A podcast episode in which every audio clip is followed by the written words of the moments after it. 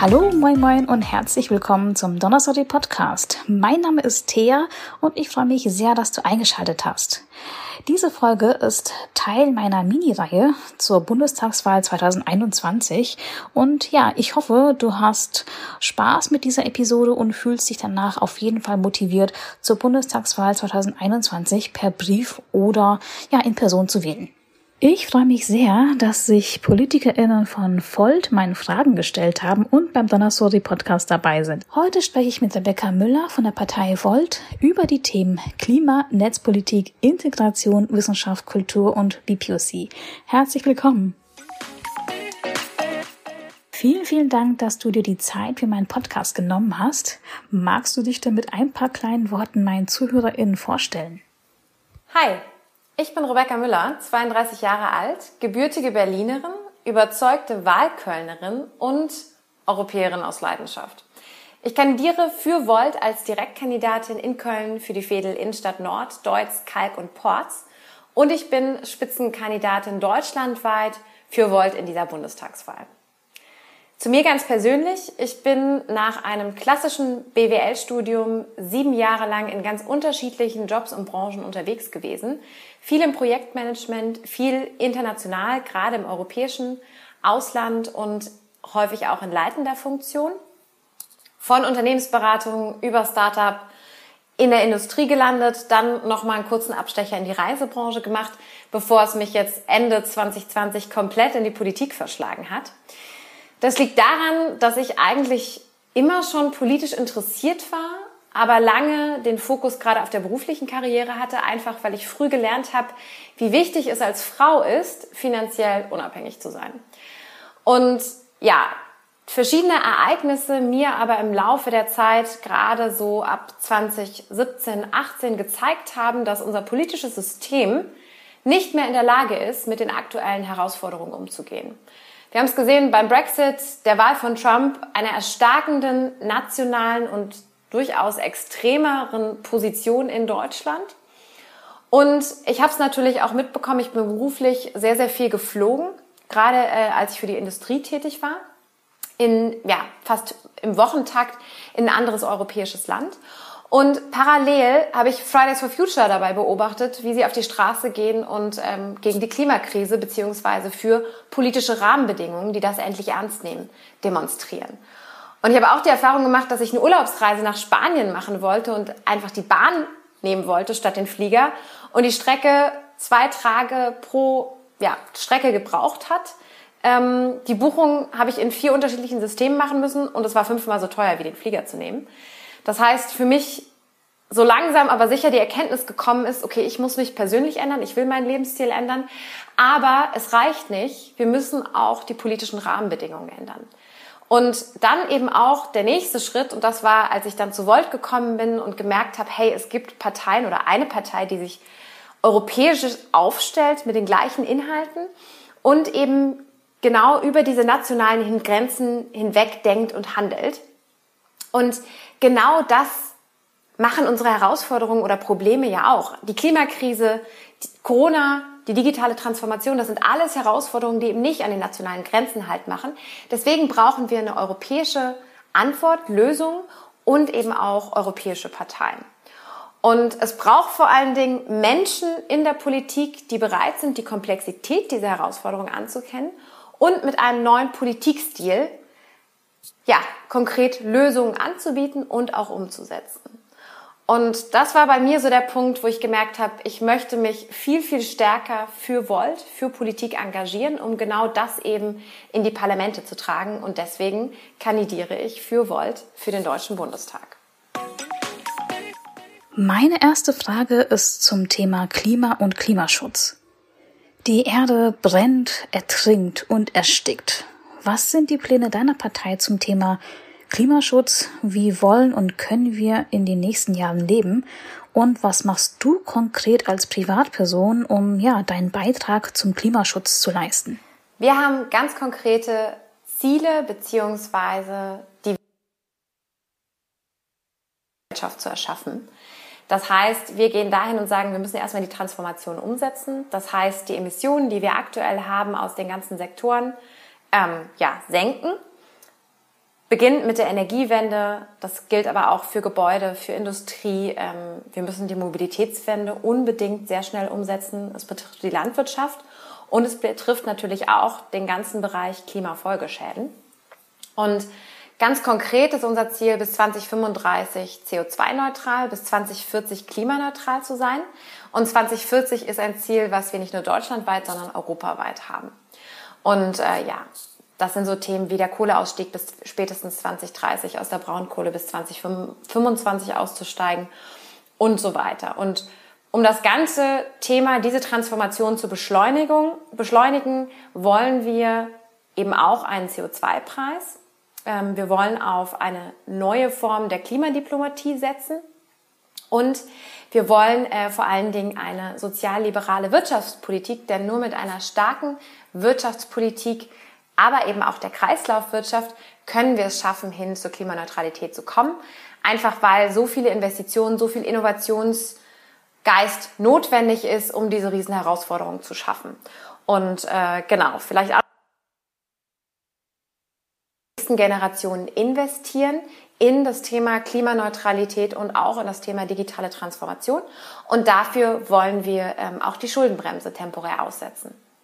Als Privatperson versuche ich einen Beitrag zu leisten, indem ich persönlich nicht mehr fliege. Ich bin 2019 das letzte Mal geflogen ähm, und hatte da schon so eine Art schlechtes Gewissen und versuche das jetzt eben explizit über Bahnreisen zu machen. Deutschlandweit sowieso nur noch mit der Bahn unterwegs.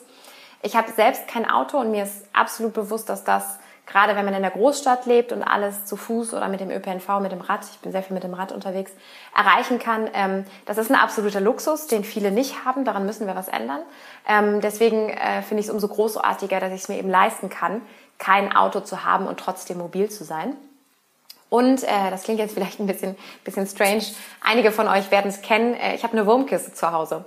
Das heißt, äh, ich kann meinen Biomüll direkt äh, zu Hause verwerten und äh, Regenwürmer wandeln den dann relativ langsam, aber es ist ein sehr cooler Prozess, wie ich finde, ähm, in fruchtbare Erde um, die ich dann auf meinem Balkon für meine Pflanzen verwenden kann. Und ich hatte ein sehr augenöffnendes Erlebnis vor, ich glaube, zwei oder drei Jahren, ähm, als ich in einer Ausstellung zum Thema Fast Fashion war und mir sehr konsequent vor Augen geführt wurde, wie krass es eigentlich ist, ähm, was für viel Chemie wir in äh, Klamotten stecken, ähm, wie unnachhaltig die Produktionsbedingungen gerade im globalen Süden sind. Und das ist eigentlich, und das habe ich für mich persönlich entschieden, eben ich es selber mit mir nicht mehr vereinbaren kann, ähm, ja, regelmäßig neue Klamotten zu kaufen. Das heißt, wenn ich was Neues brauche, dann äh, muss es qualitativ hochwertig sein und ähm, ich gebe eigentlich kein Geld mehr für Klamotten aus. Oder ich, ähm, also es muss nachhaltig sein, äh, es muss unbedingt, also ich muss es unbedingt dringend brauchen. Oder ich kaufe es dann eben Secondhand. Aber momentan komme ich sowieso nicht dazu, irgendwas einzukaufen. Von daher, ähm, ja, bin ich ganz froh, äh, mit meinen bestehenden Klamotten leben zu können. Kommen wir nun zum Thema Netzpolitik. Für Betroffene kann das Netz ein Ort voller Hass und Hetze sein. Für andere ist die Freiheit vom Netz mit diesen starken Beschränkungen in Gefahr oder durch die starken Beschränkungen in Gefahr. Wie stehst du zum NetzDG, dem Uploadfilter und ja, machen wir eigentlich genug gegen Hassrede? Was ist für dich das zentrale Thema aus dem Bereich Netzpolitik für die nächsten Jahre und ja, wie willst du es angehen? Ja, das Thema NetzDG da finde ich eine Beurteilung persönlich schwierig. Wir bei Volt setzen uns ja dafür ein, dass wir politische Entscheidungen auf wissenschaftliche Erkenntnisse basieren. Das heißt, wofür wir hier konkret stehen, ist eine Evaluation des Netzwerkdurchsetzungsgesetzes, also des NetzDG. Das heißt, wir wollen in unabhängigen Studien erforschen, ähm, ob die Löschverpflichtung innerhalb von 24 Stunden bei offensichtlich rechtswidrigen Inhalten gut funktioniert, also angemessen ist, oder ob es vermehrt zu unnötigen Löschungen kommt. Beim Thema Uploadfilter setzen wir uns gegen eine automatisierte Sperrung ein durch Uploadfilter, weil wir eben hier konkrete Befürchtungen haben, dass beispielsweise Satire oder Parodien dann entsprechend ähm, ja verhindert werden und das steht natürlich gegen eine freiheitlich-demokratische Meinungsfreiheit. Wir müssen definitiv viel mehr gegen Hass und Hetze im Netz tun. Das muss bekämpft werden. Wir sehen nämlich ganz konkret, dass dieser Hass auch in der Realität, also in der realen Welt, was heißt reale Welt, aber in, ähm, in der analogen Welt eben dazu führt, ähm, dass unsere Demokratie bedroht wird. Dass ähm, es gewalttätige Übergriffe gibt, gerade im politischen Raum, auch gerade, und das, das wird ja alles du, durch eine ständige Hassrede im Netz zusätzlich befeuert. Gleichzeitig geht es uns aber darum, die Meinungsfreiheit nicht einzuschränken. Das heißt, Ganz konkret wollen wir Möglichkeiten schaffen, dass eben anonym getätigte rechtswidrige Äußerungen im Netz ähm, bestraft werden durch Sanktionen gegen diese virtuellen Personen, das heißt Accounts sperren, ähm, Online-Auftritte sperren und ähm, ja, die auch langfristig sperren. Wir wollen aber nicht, dass es zu einer Klarnamenpflicht für soziale Netzwerke kommt oder vergleichbare Maßnahmen. Also es ist ja auch nicht so, dass ich, wenn ich auf der Straße rumlaufe, permanent mein Namensschild irgendwo an mir trage, sodass es gut sichtbar für alle erkennbar ist, sondern es geht wirklich darum, ähm, hier eine ähnliche rechtliche Basis zu schaffen, die wir eben auch in der analogen Welt pflegen oder pflegen sollten. Genau. Ein, äh, eine weitere Idee ist, dass wir gerne eine öffentlich-rechtliche oder staatliche Beratungs- und Clearingstelle einrichten möchten. Das heißt, betroffene Bürgerinnen können sich an diese Stelle wenden, bekommen dort direkt Unterstützungsangebote und ähm, diese Clearingstelle kann eben auch konkret Maßnahmen gegen diese Äußerungen ähm, einsetzen. Das heißt, sie ähm, prüft außergerichtlich, äh, wie liegt, was für ein Sachverhalt liegt überhaupt vor, kann sich an die Betreiberin äh, der Plattform wenden, dort Herausgabe von Informationen verlangen. Und es geht vor allen Dingen darum, eine außergerichtliche Schlichtung zu erwirken und eine Klärung. Falls es aber doch äh, zu einem, zum Einleiten des Rechtswegs kommt, gerade in gravierenden Fällen, ähm, dann kann diese Clearingstelle auch dafür sorgen, dass konkret Inhalte gelöscht werden müssen und äh, genau, berät dann eben für den Rechtsweg.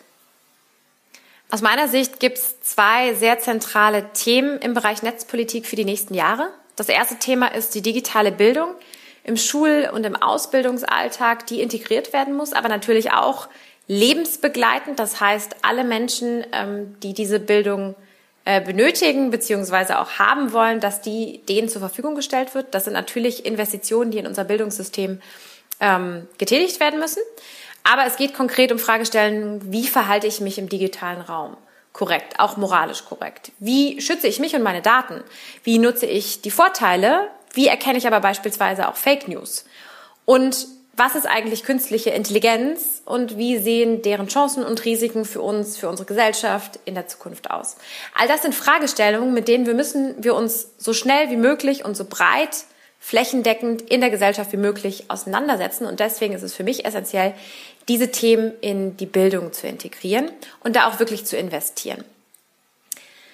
Der zweite Punkt Ganz zentral ist, die politischen Rahmenbedingungen für das Thema künstliche Intelligenz zu setzen.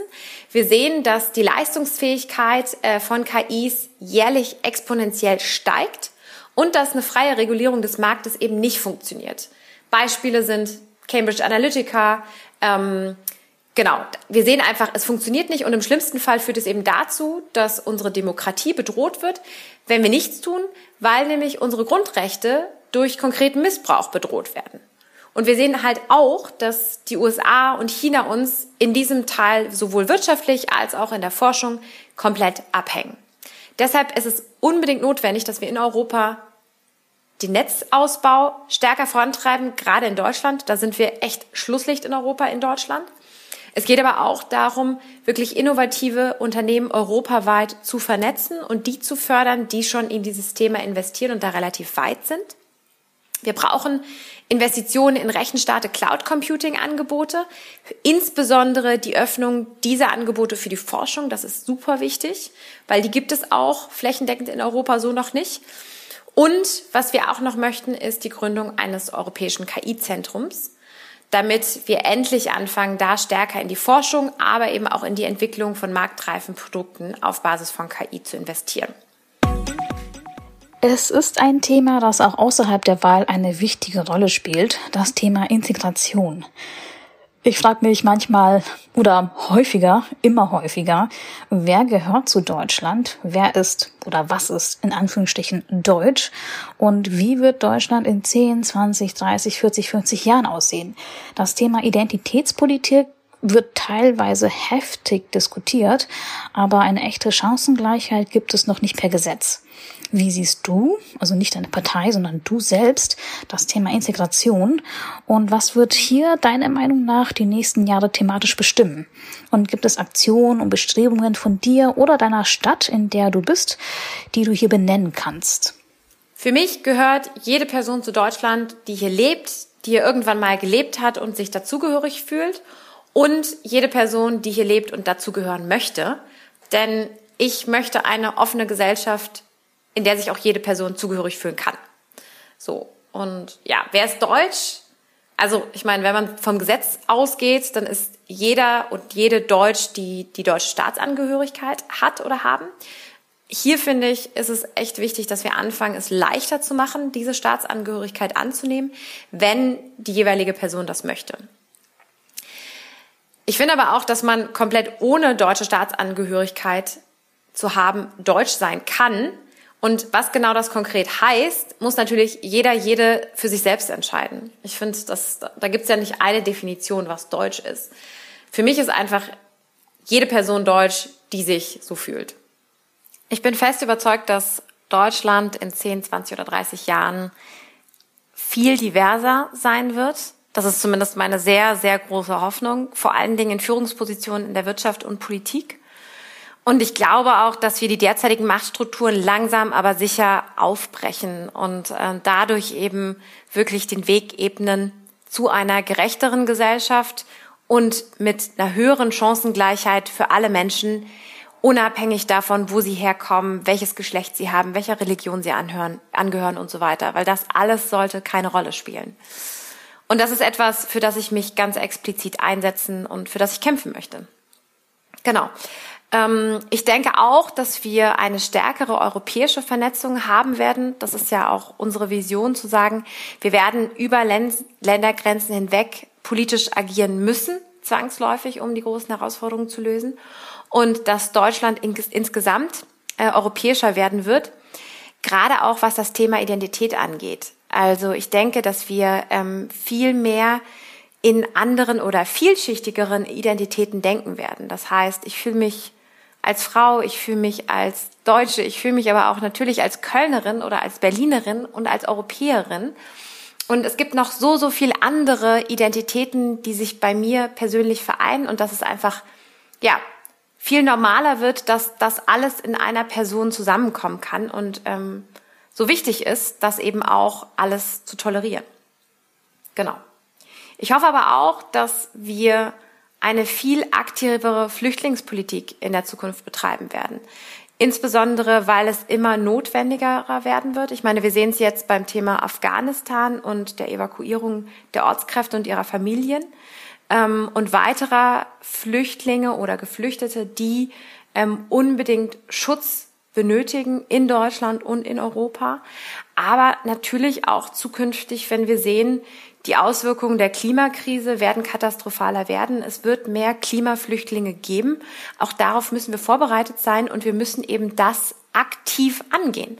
Das heißt, Menschen nach Deutschland holen und hier aufnehmen, die eben konkret schutzbedürftig sind. Aus meiner Sicht ist beim Thema Integration total essentiell, wie wir es schaffen, die Menschen, die als Flüchtlinge, aber eben auch freiwillig nach Deutschland kommen, ähm, um sich hier zu integrieren, auch wirklich aufzunehmen und zu integrieren und damit konkrete Angebote machen. Das heißt, sofort den Zugang zur Bildung ermöglichen, sofort den Zugang zum Arbeitsmarkt zu ermöglichen und darüber eben es schaffen, diese Menschen in die Gesellschaft auch direkt einzubinden, ihnen eine Aufgabe zu geben, aber auch die Möglichkeit, hier Fuß zu fassen. Und das schaffen wir bisher noch nicht gut. Ähm, das sehen wir in ganz, ganz vielen Aspekten. Ähm, und wir haben einen absoluten Fachkräftemangel, gerade äh, im Handwerk beispielsweise und in ganz vielen anderen hochtechnologischen Bereichen. Wir haben unglaublich viele Herausforderungen. Und aus seiner Sicht brauchen wir eine aktive Integration, eine aktive Migrationspolitik auch, um diese Herausforderungen stemmen zu können. Und dabei ist das eine Riesenchance und die müssen wir ergreifen konkrete Aktionen oder Bestrebungen bei mir hier in Köln fällt mir konkret das Welcome Desk ein. dass es geht um Thema, ums Thema Arbeitsmigration, um Leuten, die hier nach Köln kommen, eben den Einstieg äh, in den Arbeitsalltag zu erleichtern. Ein anderes Thema ist natürlich auch, dass Köln äh, sicherer Hafen sein möchte, was allerdings von der aktuellen Bundesregierung verhindert wird. Das heißt, wir als Kommune sagen, hey, wir wollen mehr Flüchtlinge aufnehmen. Die Bundesebene aber sagt, ähm, dass sie das nicht möchten. Wer auf Twitter unterwegs ist und war und Nachrichten geschaut hat, hat es bestimmt mitbekommen. Der Hashtag Ich bin Hanna mischt gerade die wissenschaftliche Landschaft auf. WissenschaftlerInnen berichten, dass sie ausgebrannt und deprimiert sind. Wie hat diese Diskussion deinen Blick auf das Wissenschaftssystem Deutschland verändert? Was muss sich deiner Meinung nach ändern? und was kann man WissenschaftlerInnen überhaupt noch bieten, damit sie in Deutschland bleiben und die Forschung hier in Deutschland nicht zerbricht? Sind zum Beispiel Dauerstellen die Lösung?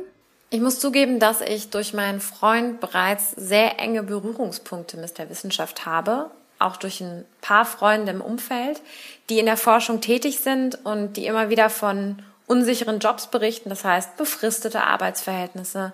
Du musst dich permanent darum kümmern, Projektgelder einzuwerben. Ansonsten ähm, geht eben das Projekt zu Ende. Du bist aber mit der Forschung noch nicht durch und kannst nicht weitermachen. Gerade wenn es darum geht, zu promovieren, also den Doktortitel zu erwerben.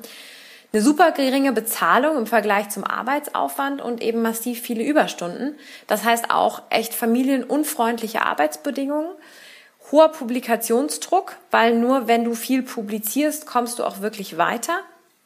Und was finde ich auch nicht so richtig ähm, rauskommt, was wir aber auch diskutieren müssen, ist ein sehr, sehr hierarchisches System in der Wissenschaft, was eben dazu führt, dass gerade junge, aufstrebende Wissenschaftlerinnen erstmal extrem viel buckeln müssen, bevor sie wirklich ähm, in eine Position kommen, wo sie dann selbst äh, eigenverantwortlich forschen können ähm, und sich eben auch mit den Themen intensiv beschäftigen können, ähm, die sie interessieren. Genau, und nicht viel noch nebenher machen müssen, ähm, was eigentlich auch keinen Mehrwert bietet. Ich finde es also ehrlicherweise nicht erstaunlich, dass viele sich entscheiden, früher oder später in die freie Wirtschaft zu wechseln, weil es da eben eine bessere Bezahlung gibt und bessere Arbeitsbedingungen. Und das genau ist ein großes Problem, gerade in Deutschland, wenn wir weiterhin Wissenschaftsstandort bleiben möchten, muss es nämlich genau andersrum eigentlich sein. Das heißt, dass die Leute einen Anreiz haben, in die Forschung zu gehen und eben an den Themen zu arbeiten, die sie wirklich interessieren, weil gerade in der Forschung sind die Menschen ja so unglaublich intrinsisch motiviert. Deswegen kann ich eigentlich nur sagen, dass ich ganz froh bin, dass es jetzt ähm, auf Basis dieses Hashtags Ich bin Hanna zu einer breiten gesellschaftlichen Diskussion kommt oder diese zumindest angestoßen wurde, weil wir das nämlich brauchen. Ich weiß nämlich auch durch die Erfahrungen, die ich gerade hier im kommunalpolitischen Bereich in, in Köln gemacht habe, es braucht immer den öffentlichen Druck, bevor sich was ändert. In der Politik, es ist tragisch, aber es ist leider so. Und deswegen ähm, ist es gut, wenn diese öffentliche Debatte endlich geführt wird. Na, zunächst mal braucht es mehr Wertschätzung für die wissenschaftliche Arbeit und das Engagement in der Forschung. Und nächst, also der nächste Schritt ist äh, sichere Arbeitsverhältnisse. Das heißt, längere, wenn es schon befristete Arbeitsverhältnisse sind, dass es äh, eine längere Befristung ist, dass klar ist, wo gibt es potenziell eine Anschlussfinanzierung, dass es da mehr Beratung gibt, wie diese Anschlussfinanzierung erworben werden kann. Ähm, und dass das vor allen Dingen auch eingerechnet wird in die Projektgelder, die bewilligt werden, dass es natürlich auch immer eine Zeit braucht, um den Folgeantrag zu schreiben, zu stellen und so weiter. Das heißt, das muss eine Berücksichtigung finden in der wissenschaftlichen Arbeit. Ich kann mir auch durchaus vorstellen, dass es hilfreich wäre, gerade im mittleren Management in der Forschung, ähm, dass da eben unbefristete Stellen ähm, und sichere Arbeitsverhältnisse geschaffen werden, um einfach eine gewisse Verstetigung auch in der Forschung reinzubringen und den Menschen auch die Möglichkeit geben, einfach mal wirklich losgelöst vom finanziellen Druck, ähm, vom Leistungsdruck permanent publizieren zu müssen, forschen zu können und wirklich auch Grundlagenforschung zu betreiben. Als studierte Geigerin und Musikwissenschaftlerin bin ich bei dem Thema Kultur schon ja biased, denn äh, die Kultur ist für mich das Herz eines jeden Landes. Welcher Bereich aus der Kultur, sei es Musik oder Theater und so weiter, liegt dir besonders am Herzen und was könnte man in deiner Stadt, in der du dich befindest, machen, um der Kulturszene zu helfen, die durch die Corona-Pandemie wirklich hart getroffen wurde? Ich persönlich in der Kultur bin ein riesengroßer Fan von äh, Live-Musik, von Konzerten, von Festivals, aber definitiv auch äh, davon, in Clubs zu gehen und wirklich einfach mal feiern zu können. Und genau das ähm, ist gerade hier in Köln eigentlich ein wahnsinniges Kulturgut, was gerne mal unter den Teppich gekehrt wird. Auch im Hinblick darauf, dass die Stadt total attraktiv ist, gerade für junge Menschen, weil es hier einfach so eine sehr lebendige und sehr diverse Clubszene gibt, die gerade in der Corona-Pandemie extrem hart getroffen wurde. Ähm, es fehlt ja an finanziellen Unterstützungen, dass diese Clubs überhaupt überdauern können. Ich war zum Beispiel das Wochenende im, ähm, in Heidelberg. Da sind diverse Clubs pleite gegangen während der Corona-Phase und äh, gerade während des harten Lockdowns. Und das heißt, es gibt jetzt überhaupt gar keine Clubkultur mehr in dieser Stadt. Und das ist natürlich unglaublich schädigend, weil die Menschen das Bedürfnis zu feiern, das Bedürfnis rauszugehen, das Bedürfnis nach Live-Musik ist ja nicht weg, nur weil es jetzt diese Pandemie gibt, sondern ähm, das ist weiterhin da. Die Menschen treffen sich, es gibt Eskalationen, ähm, weil niemand mehr genau weiß, wohin geht es jetzt. Ähm, und da eben auch kein Ventil gefunden wird. Und deswegen ist es unglaublich wichtig, dass für die Kulturszene eben pragmatische Angebote geschaffen werden, einerseits finanzieller Natur, das heißt Überbrückungshilfen, und andererseits die Möglichkeit, dass Open-Air-Festivals stattfinden können, dass ähm, ja, ungenutzte Flächen zur Verfügung gestellt werden, sehr pragmatisch und dass es eben nicht darum geht, ähm, was hier ein großes Problem in Köln ist beispielsweise, dass es jetzt zusätzlich Baugenehmigungen, die echt ja, sehr bürokratisch sind, ähm, sehr schwierig zu bekommen sind, ähm, aufgesetzt werden müssen, damit irgendwelche Open-Air-Veranstaltungen stattfinden können. Das kann es eigentlich nicht sein. Und deswegen braucht es aus meiner Sicht ein klares Bekenntnis der Politik zur Kulturszene. Das war jetzt nur die Clubszene. Es gibt ja noch ganz viele andere Bereiche der Kulturszene, die ich jetzt nicht erwähnt habe, an denen ich aber auch nicht so nah dran bin. Aber all das Kultur ist für mich gesellschaftlicher Zusammenarbeit. Da kommen Menschen zusammen, da werden Denkanstöße geliefert. Das ist viel Freizeit und das ist ähm, ja auch gesellschaftliche Teilhabe. Und deswegen ist es so wichtig, auch für unsere lebendige Demokratie, dass wir eine lebendige Kulturszene haben, dass wir das wertschätzen und dass wir die Menschen, die da aktiv sind, eben auch entsprechend entlohnen, unterstützen und denen Sicherungsnetz geben, gerade in Zeiten wie Corona. Zum Abschluss meines Interviews habe ich eine Frage, die mich persönlich sehr interessiert.